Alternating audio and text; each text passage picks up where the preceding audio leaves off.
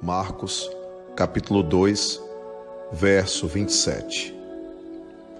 Como tem autoridade, até os espíritos impuros obedecem às ordens dele.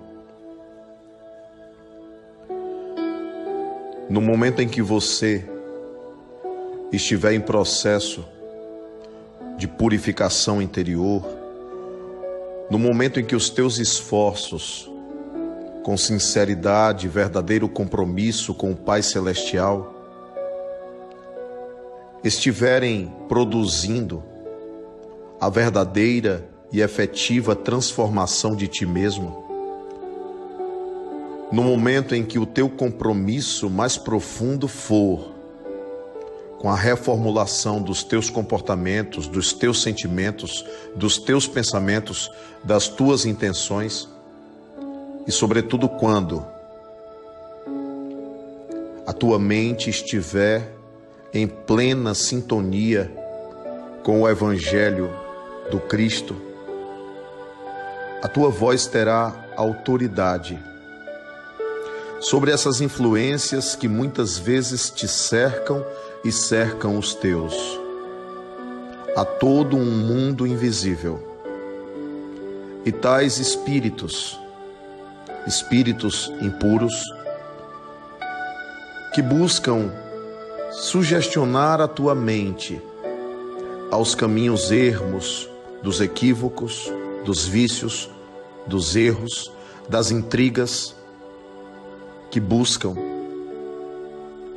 te rebaixar à condição daqueles que estão muito mais preocupados com o próprio egoísmo, preocupados com o próprio orgulho, com a própria exaltação.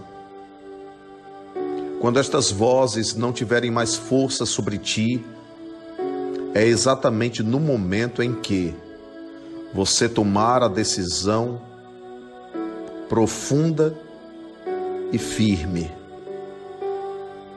de traçar um roteiro renovador para as tuas atitudes, para as tuas escolhas.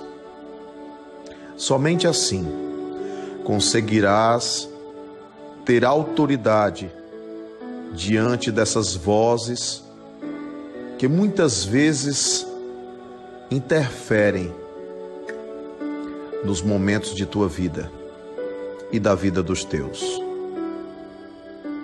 Mas só terás autoridade se tiveres luz na espiritualidade, luz espiritual. Somente essa luz espiritual, que somente Ele pode te oferecer e te dar, na sintonia do seu pensamento crístico,